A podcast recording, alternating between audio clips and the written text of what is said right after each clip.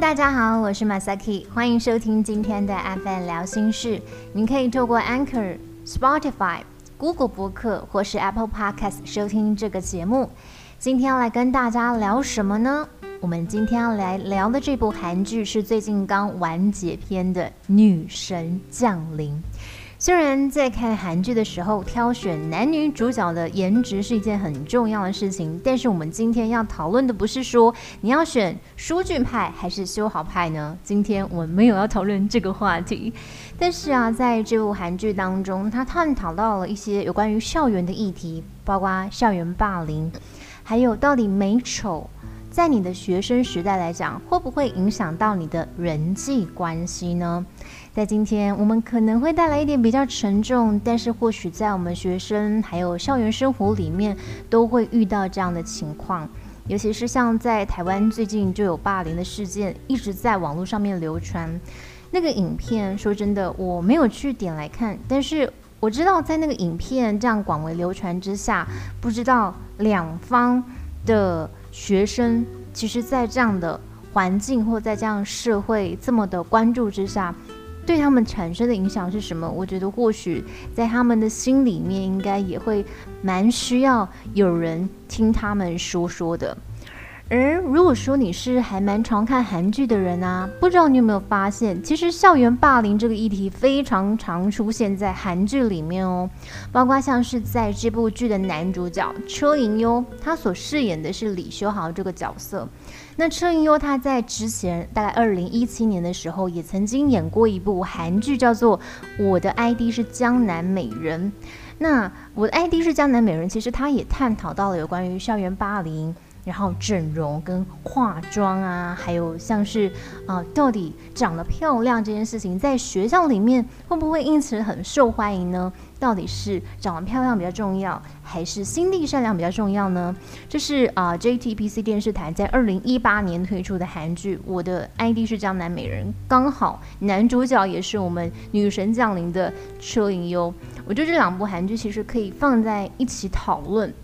跟大家分享一下。好，那我们就来想想看呢，到底变得漂亮或变得帅这件事情，在你的学生时代，在你的校园生活里面，是不是一件很重要的事呢？或者你有没有曾经想过，当我变漂亮，或者是当我变帅之后呢，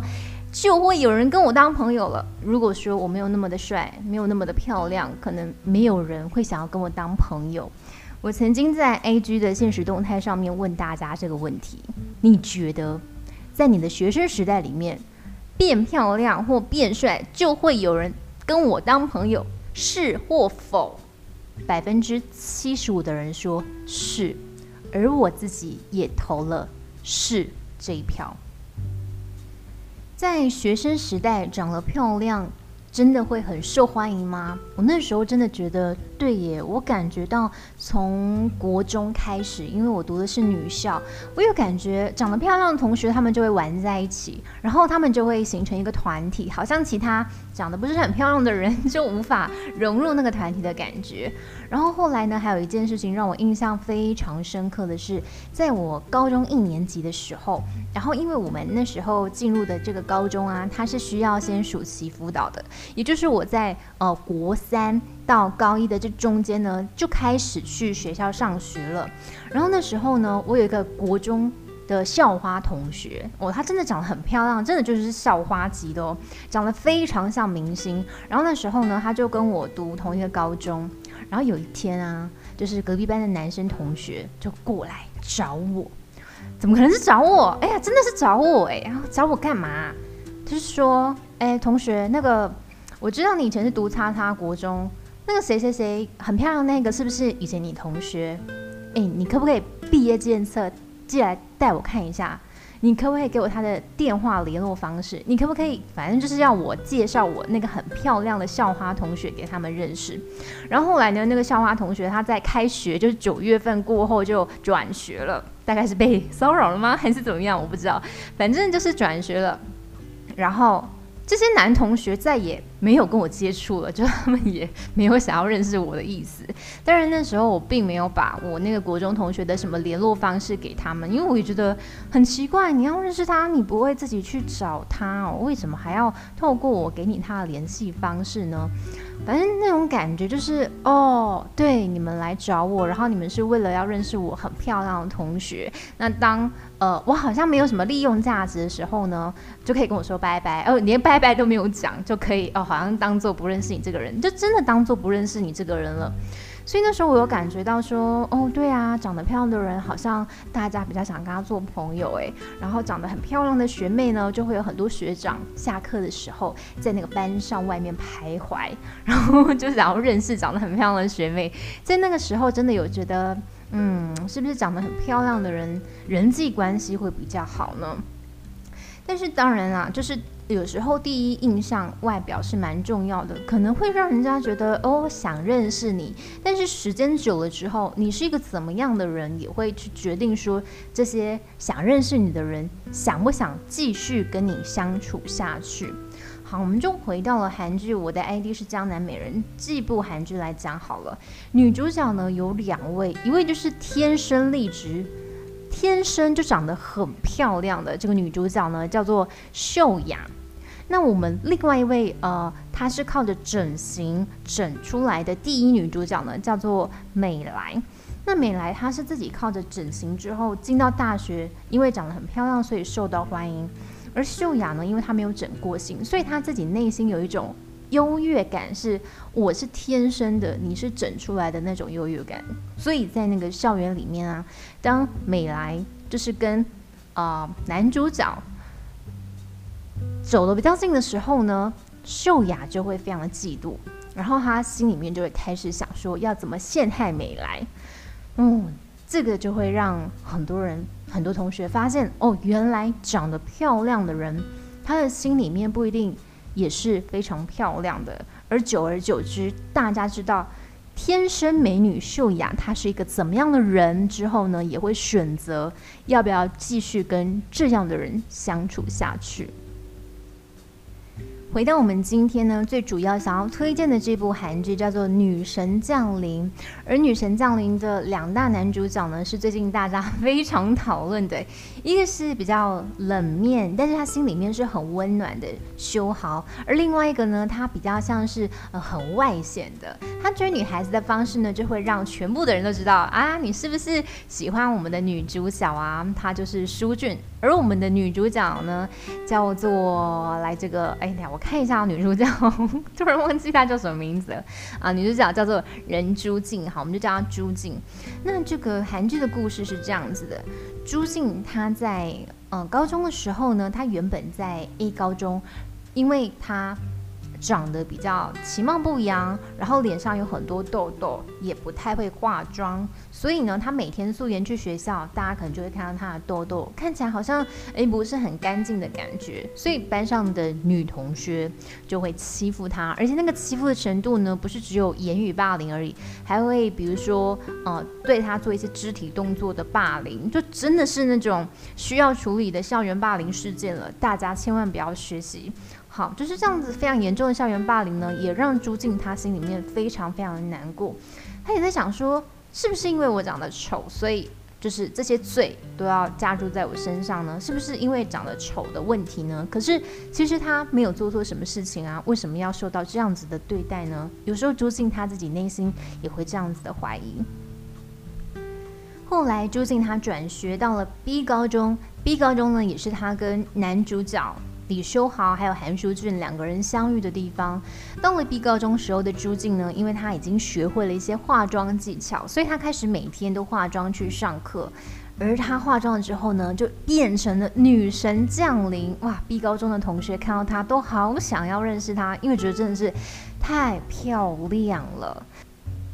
朱静她所到之处呢，B 高中的每一个同学都看着她，都好想要认识她，就连她上 IG 传个照片呢，马上就会有很多人按赞跟追踪。而朱静她也很快的变成 B 高中校园人物，因为大家就知道说，哇，我们学校有一个女神。哇，这个韩剧其实拍的呢，它也蛮搞笑的，或者是也可以说是蛮浮夸的啦。就是当朱静走在校园里面，那个男同学们呢都围绕着他，都看着他的那个情景，就会让你知道说，嗯，对，就是好像变成了啊，化妆完之后的朱静。非常受到欢迎，跟他之前那个没有化妆素颜的样子呢，整个就是落差非常的大，天南地北，非常极端的两个感觉。好，就是韩剧想要营造这样的感觉，但是其实朱静她一直在想说，我是因为化妆而这么受到欢迎的吗？所以是不是不能让同学看到我素颜的样子呢？如果他们看到我素颜的样子，他们会不会就不想要跟我当朋友了呢？其实害怕被看见素颜的样子，这个恐惧一直在朱朱静的内心，他完全挥之不去，就有点像是在 A 高中他受到的那些欺负、那些霸凌的往事回忆呢。虽然他已经来到了 B 高中了，但是他对于过去 A 高中那些回忆，他一直放在心里面，变成他真的非常深刻的阴影。所以有时候呢，他在路上遇到了他以前 A 高中的同学啊，他也会觉得非常的可怕，然后不想要看到他们，不想要遇见他们，看到他们就想要快点跑。对于朱静来说呢，过去被欺负的那些阴影啊，真的不是这么容易可以忘记的。或许呢，我们多多少少过去都有这样子被欺负，或者是被别人无心或有意的伤害。而这些伤害啊，其实说真的，即使经过了十几年、二十几年，你都已经长大了，那些国小、国中、高中发生的事情呢，你都还依然记得。就像是我，对我还记得隔壁班的男同学想要来认识我们班的女同学，然后我也记得国小的时候啊，曾经被笑很胖啊，嗯，国中的时候因为很胖。然后男同学或女同学就会开你玩笑，或者是呢，当他们觉得没有什么可以攻击你的时候，他们就会攻击你很胖。我觉得这些事情啊，就是后来我感觉到了一件事是，哦，对，的确发生这些事情造就了现在的我，就是现在的我啊。虽然这些人已经都不在我生活里面了，但是呢，我还记得他们哦，甚至是我还记得。呃，我小的时候欺负我的老师叫什么名字？然后就会觉得说，嗯。对，的确，我们每一个人都有这样的过去，然后你会发现这些事情隐隐约约的可能影响着你的未来。就像是朱静啊，他在 A 高中被欺负，但是呢，这些阴影、这些害怕跟恐惧呢，到了 B 高中的时候，他还依然记得，而且呢，依然心里面还有恐惧，自己素颜不能被看见。如果我素颜被看见的话呢，别人可能就不会想要跟我当朋友了，即使变漂亮了。内心的自信呢，好像也没有因此提升多少，或者是说，嗯，那种对于自我认同，好像是建立在因为我好像要很漂亮，别人才会喜欢我，而不是因为我是人诸境，别人才喜欢我。有一次，朱静她在学校呢帮了一位也是素颜，然后因为长相被同学嘲笑的学妹。那时候朱静就教了学妹化妆，而化完妆之后，学妹她站上台表演的时候，哇，很多男同学就嗯觉得哇，这个人是谁呀？看起来好像跟之前不太一样哦。可是呢，那些嘲笑她的人呢，还是依然嘲笑她，觉得她因为站上舞台化浓妆，化完还是很丑啊。你有发现吗？就是其实想骂你的人，就是想要嘲笑你的人，他们可能不管理由是什么，他们还是会抓到一些，即使你真的没有做什么事情，他们还是依然可以攻击你的话。然后朱静就问学妹说：“他们继续这样讲，你内心里面真的觉得没关系吗？”学妹就说：“如果因为这样就认可他们的话，那也就认可他们说的我长得很丑啦。”但是呢，我想要依照自己的样子过生活，依照自己的长相过生活。这时候朱静心里面就觉得，哇，这个学妹这么帅气啊！为什么我还是害怕用我自己原本的样子过生活？为什么对于会不会被同学发现自己真正长什么样子这件事情，为什么还会这么的恐惧呢？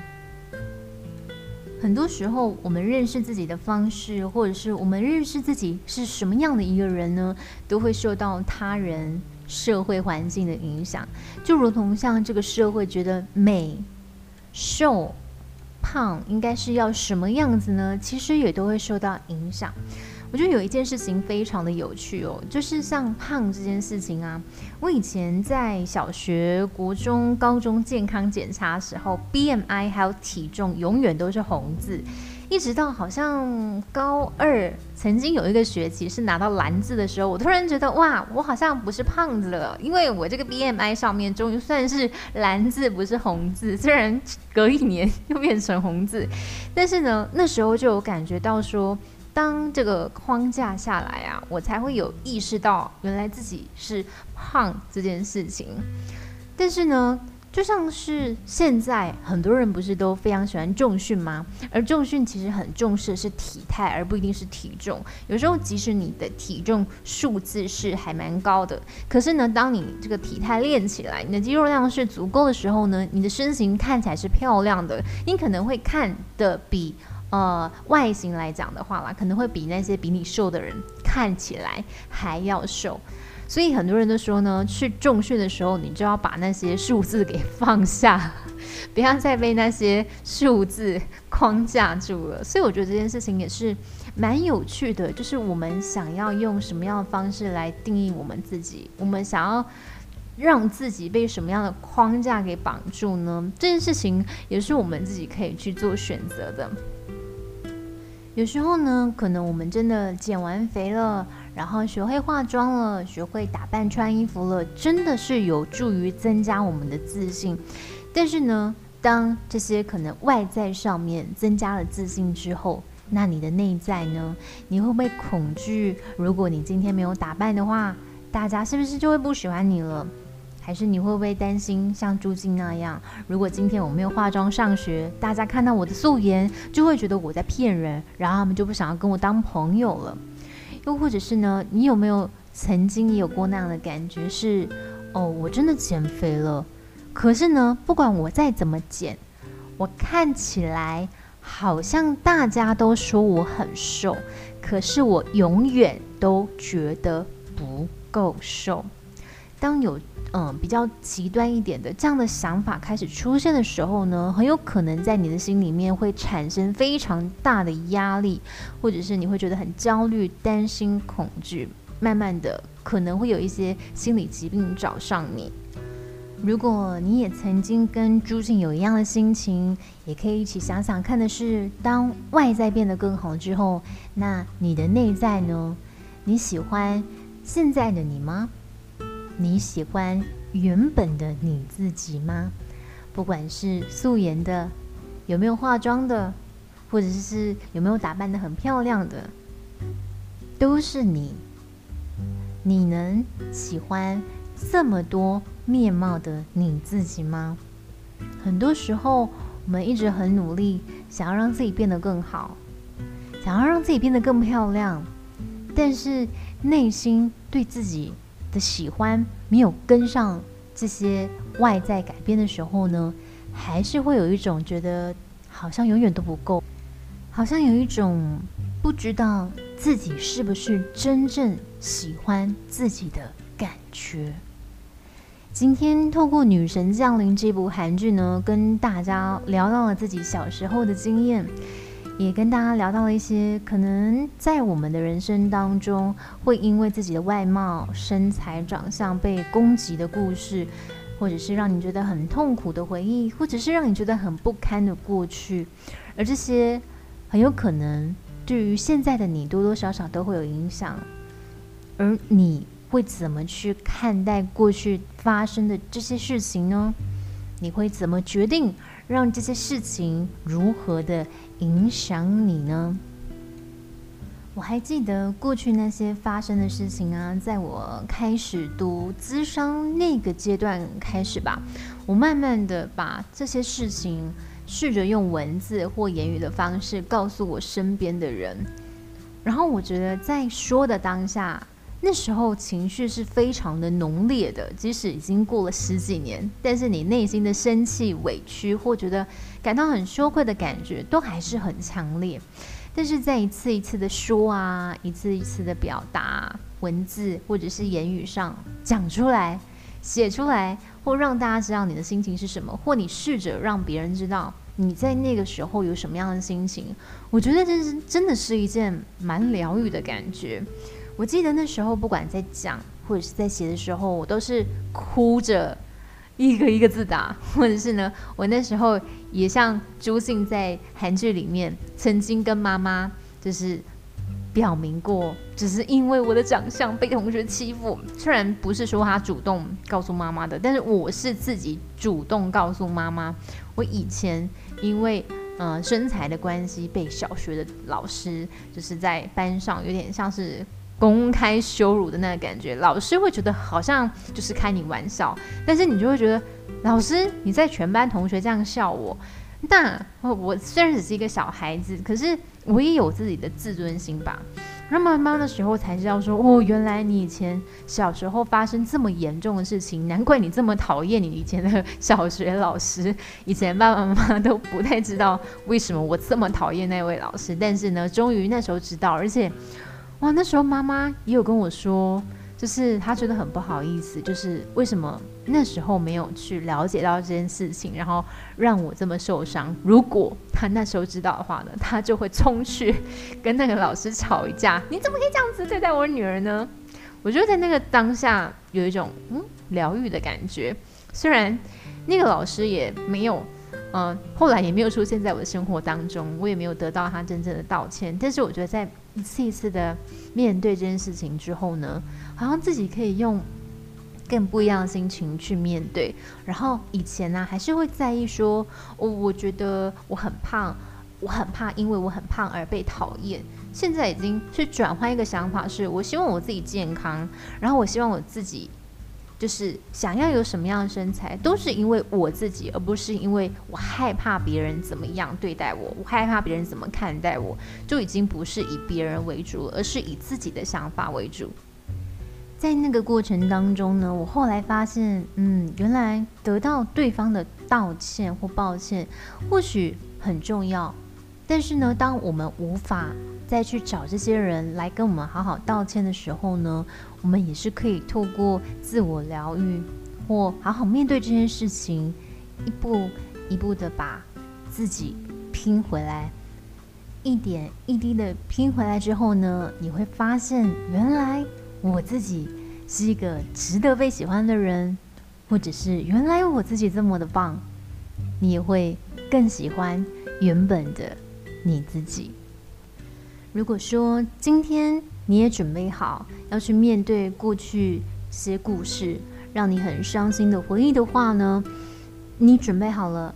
可以找一个让你感到安全的对象去告诉他。嗯，我觉得这个对象呢，还是需要先筛选一下的。不管这个人是不是专业的心理师，或者是你很信任的朋友，我觉得当我们已经准备好、鼓起勇气要去面对过去伤害的时候呢，真的是很希望不要再被伤害了。所以要挑对象跟他分享，